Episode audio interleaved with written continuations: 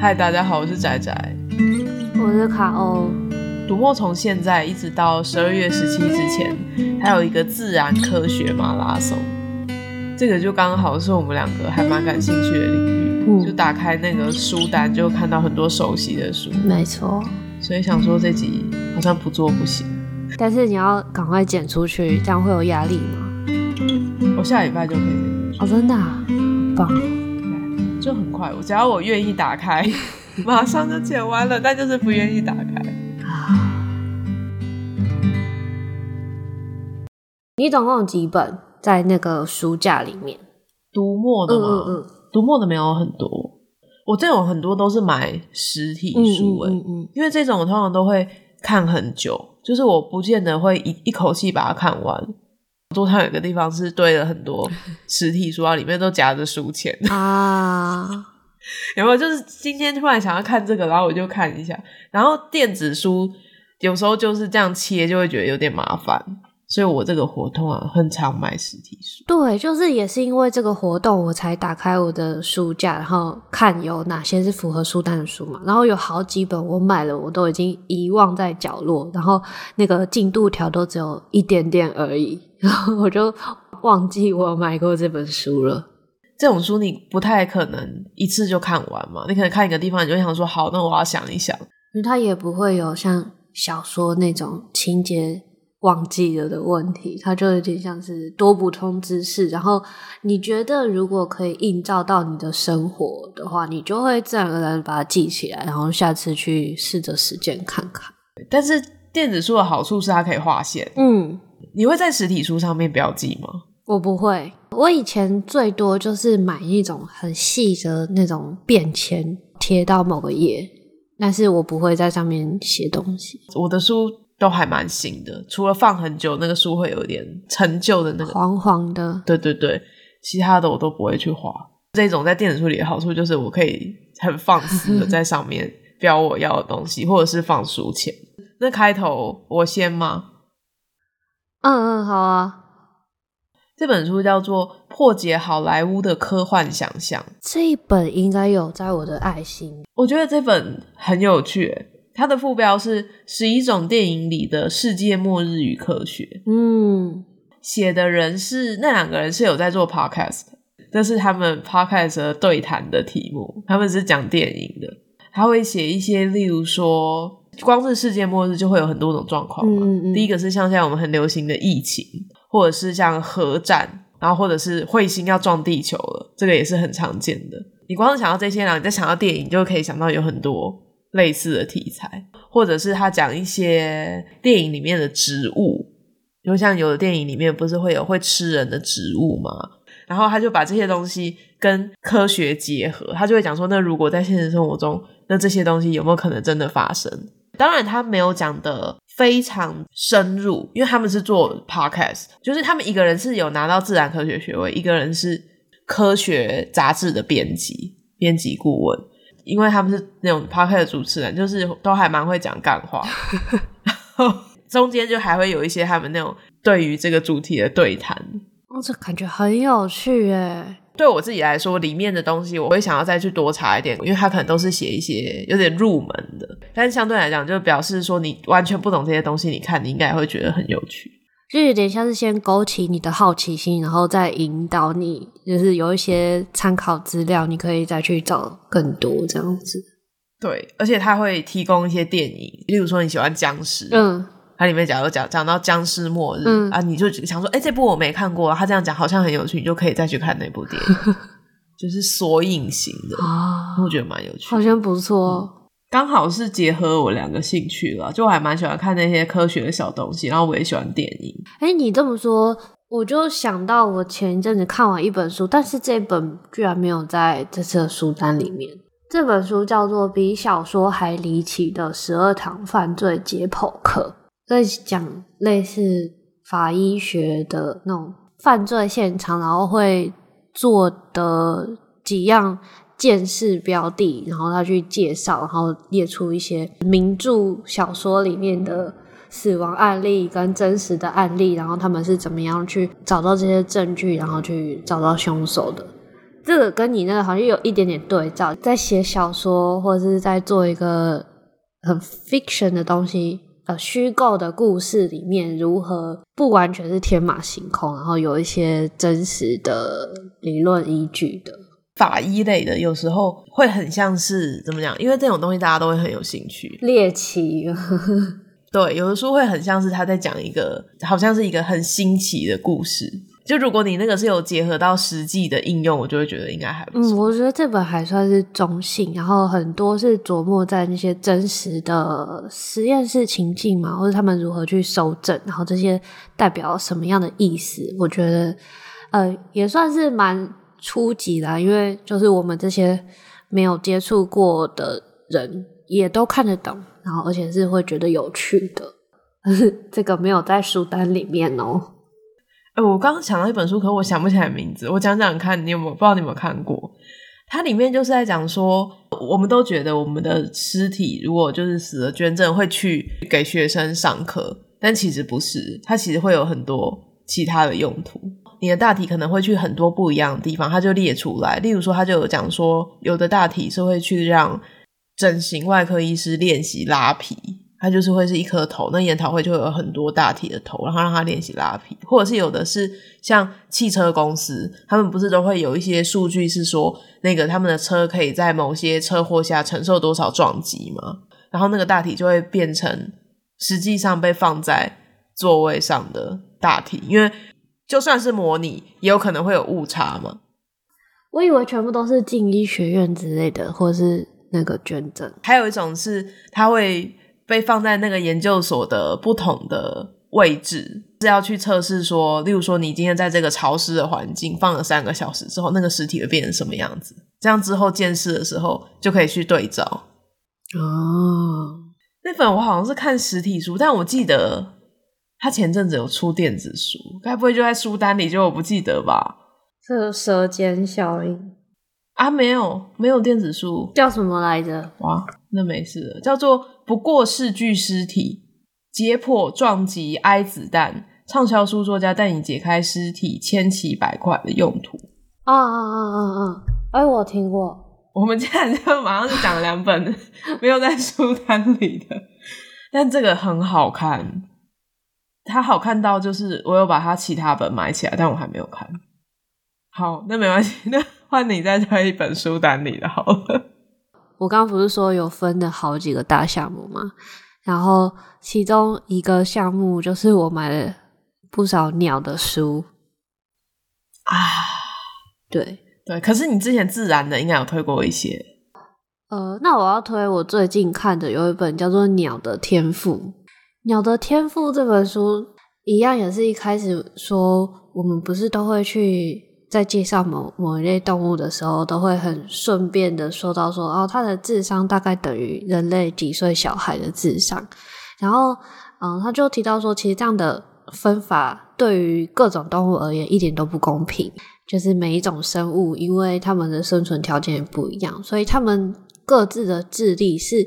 因应在他们所需的那些生活技能上面，所以这样子跟人类对照，就是一个很人类本位的一个叙述嘛。所以他觉得，啊、不管是对任何生物而言，这种说法都是不太公平的。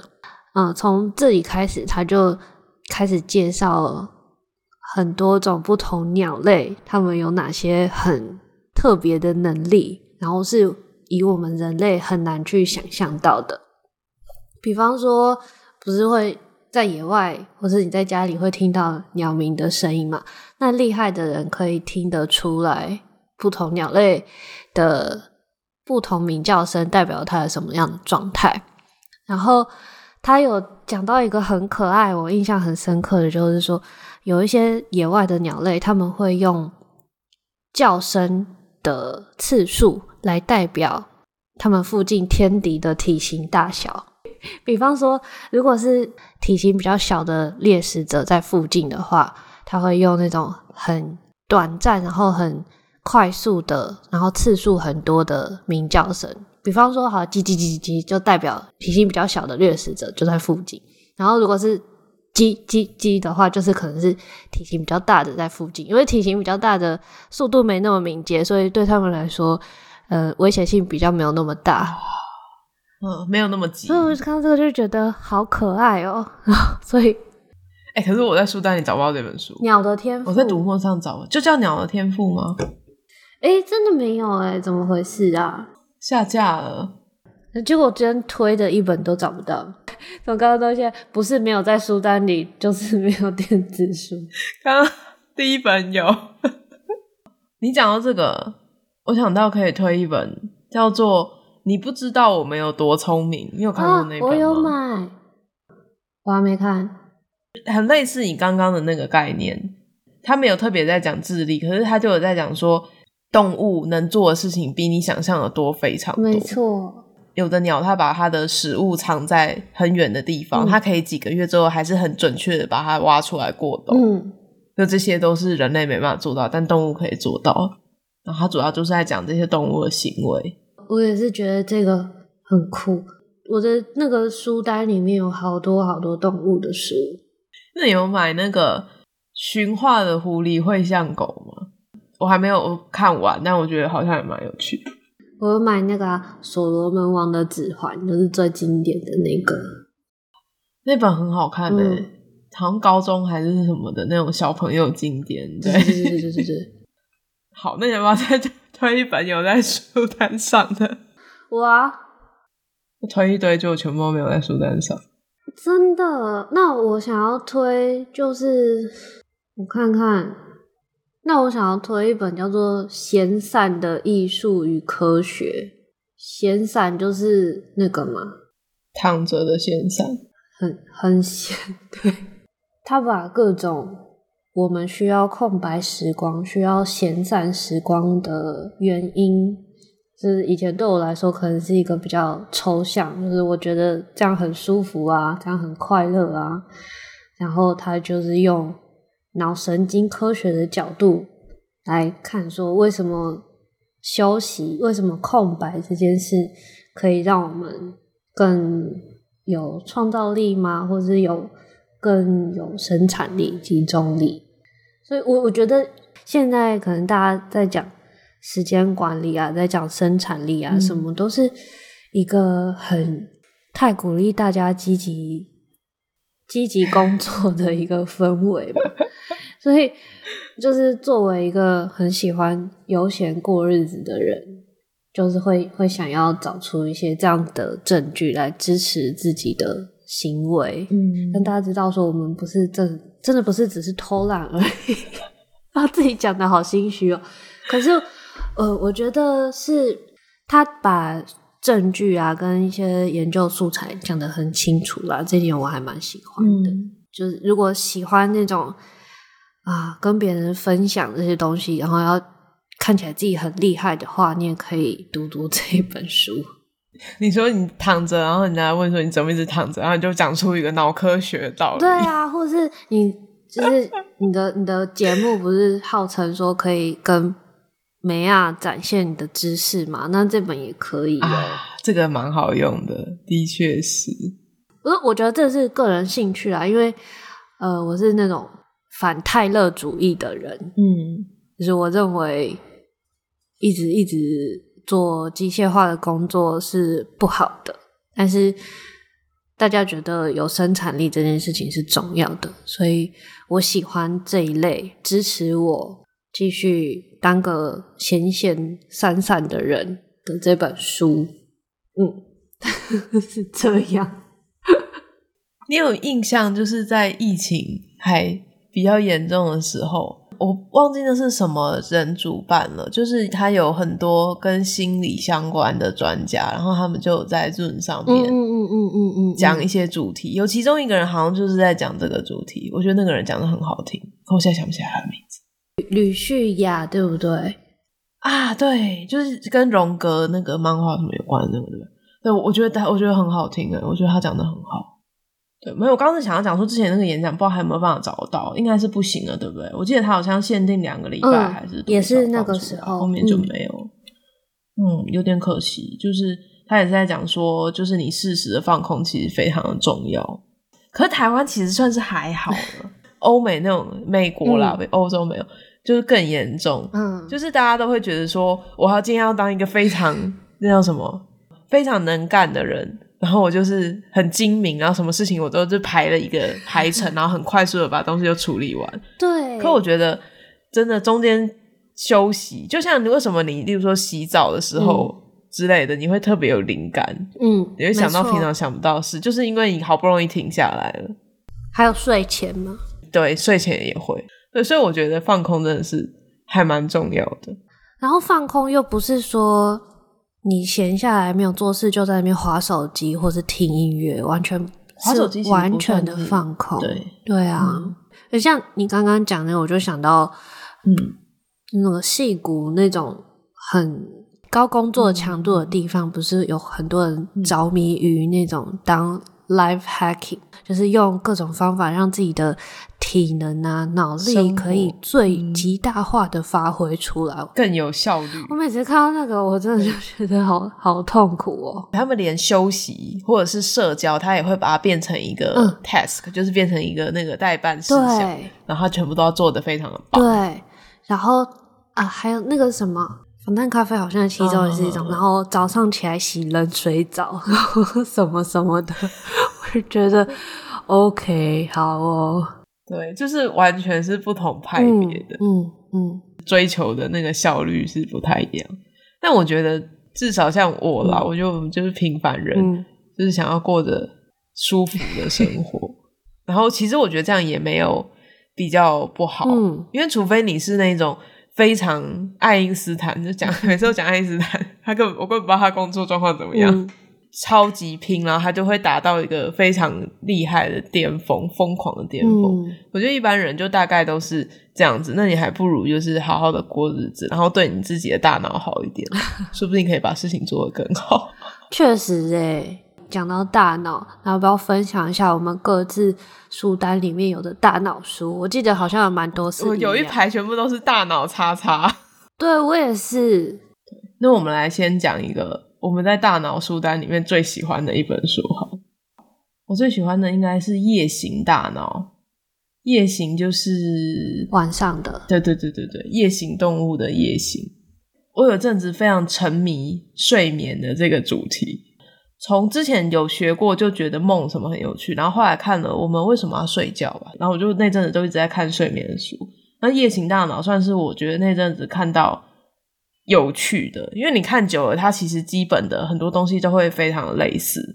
其实我觉得，如果你要看睡眠书，就是《我们为什么要睡觉》那本是非常棒的，因为它基本上该讲的它都已经讲了。那如果你想要再更深入，单个更深入再去查就好了。《夜行大脑》它就是讲了很多呃。我觉得他在睡眠障碍上讲的比我们为什么要睡觉讲的更多。例如说，他就会讲梦游啊、睡眠呼吸中止症啊这些，他就是会像在看有趣的故事，又会有一些相关的理论，对，算是可以补足我刚刚讲的那本。我猜我们为什么要睡觉，应该也是在这次的书单里。应该有。我最喜欢的一本可能是《大脑韧性》吧。我我先讲，我觉得。这本书可能没有那么容易读吗？就是不是像那种很顺就可以读过去的那种故事。它主要是在讲那种至今到现在，就是人类的寿命越来越长之后，可能在老年会遇到一些退化性的疾病。那其实。呃，身体那些慢性病是其中之一嘛，但是失智症这件事情也是大家越来越认识，然后越来越发现到，即使现在科学这么发达，还是没有办法阻止这件事情的发生。所以大家对大脑失能的恐惧，其实随着我们越认识越多，会越来越害怕。所以，呃，虽然说现在没有方法去完全的治愈。因为它就是退化性嘛，没有办法让它回到原来的水准。但是至少以我们现在这个年纪，或是在前进一点点到中年，或是老年前期，都还是有机会做一些事情来预防它。他会先简单的科普一下，呃，告诉你一些大脑的目前我们已知的部分，然后去教你辨识说。诶，有的时候我们容易忘东忘西，或是我们容易无法集中注意力，我是不是开始失智了？就是先去厘清一些呃正常的偶尔的小怪异事件，跟真正的退化是长什么样子。接下来就是会教你目前的科学证据说有哪些活动或者是行动可以呃增加你大脑的弹性，然后或许未来有机会可以减少。失智症或是大脑其他退化疾患的发生，然后它很有趣的就是，它还有帮你定一个类似计划表的东西，然后你就可以试着去跟着它做，然后再调整看看，就是大脑训练计划那种，有点是这样。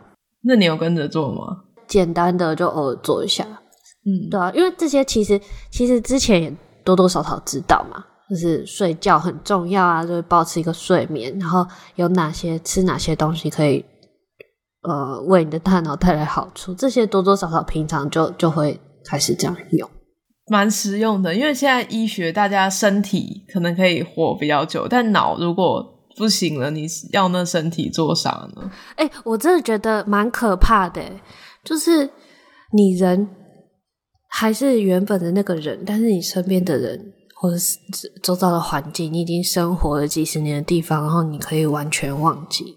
对你周遭的人跟你自己都非常的可怕。像刚刚讲，它不像是身体一样，就是你可以把它恢复啊，或者是很容易就可以治好。对，所以预防这个不错。那大脑有趣的书，我也想要推荐，就是那个奥利弗萨克斯的系列。想要了解大脑，然后又喜欢看故事的。就可以看他的书，他有出好几本。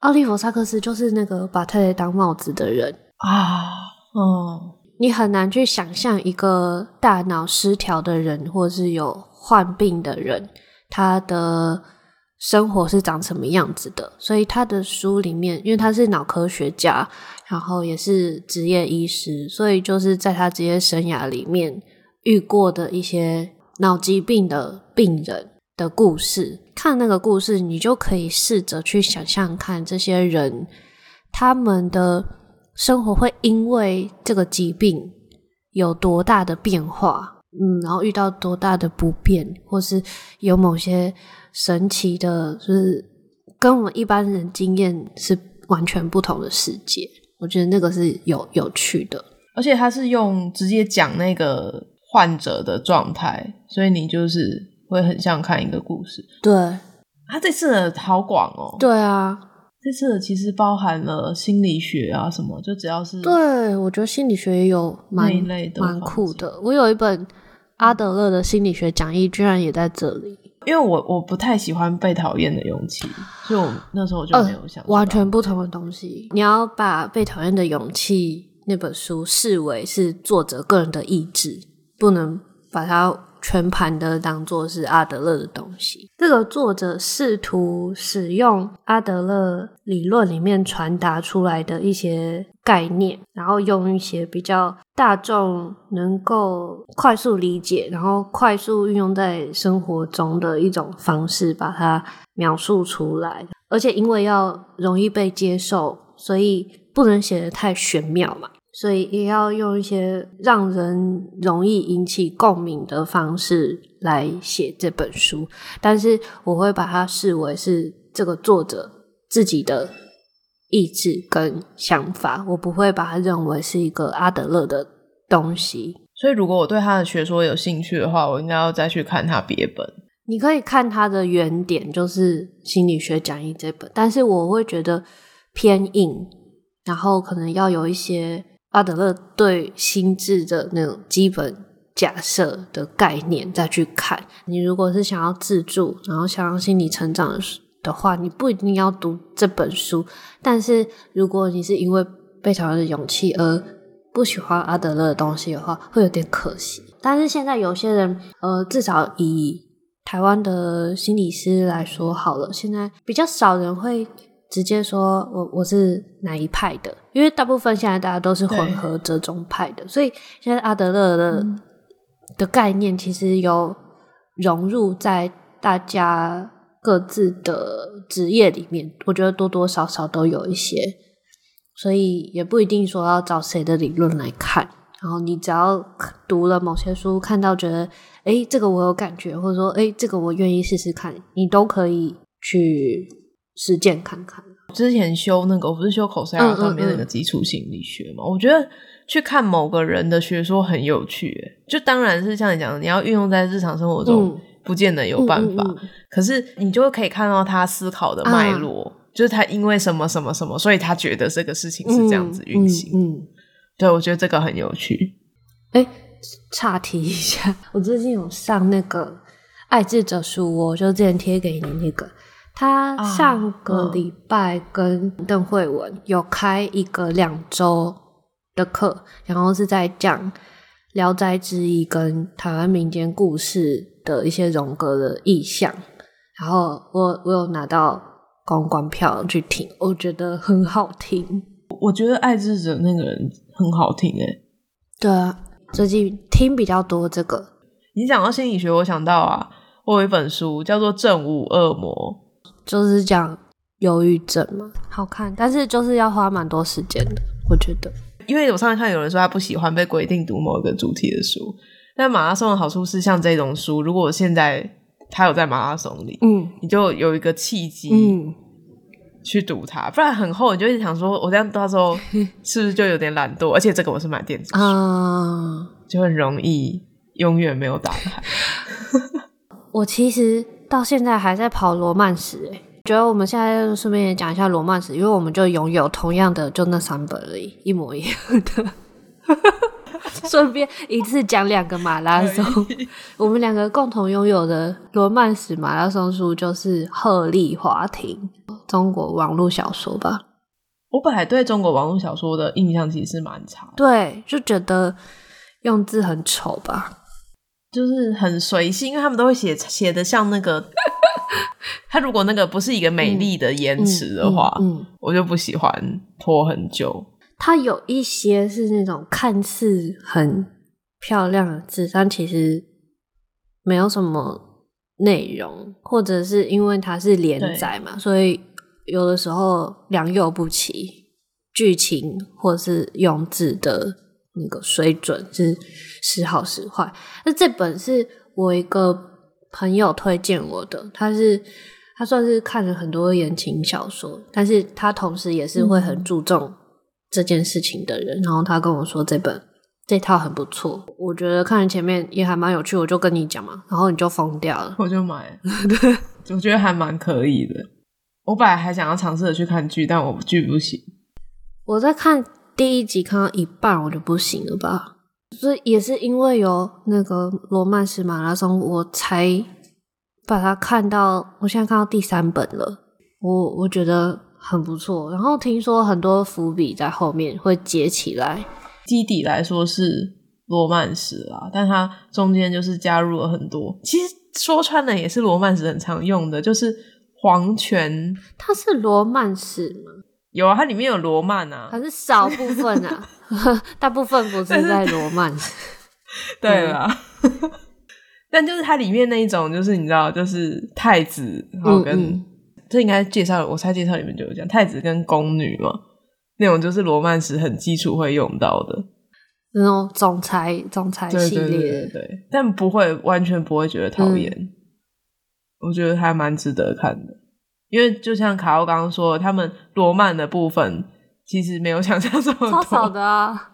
对，有啦，中间有一段是蛮蛮罗曼的。第三本才上床诶，就还好吧？啊，你是说一般的都会很快吗？对啊，不罗曼史不是很快吗？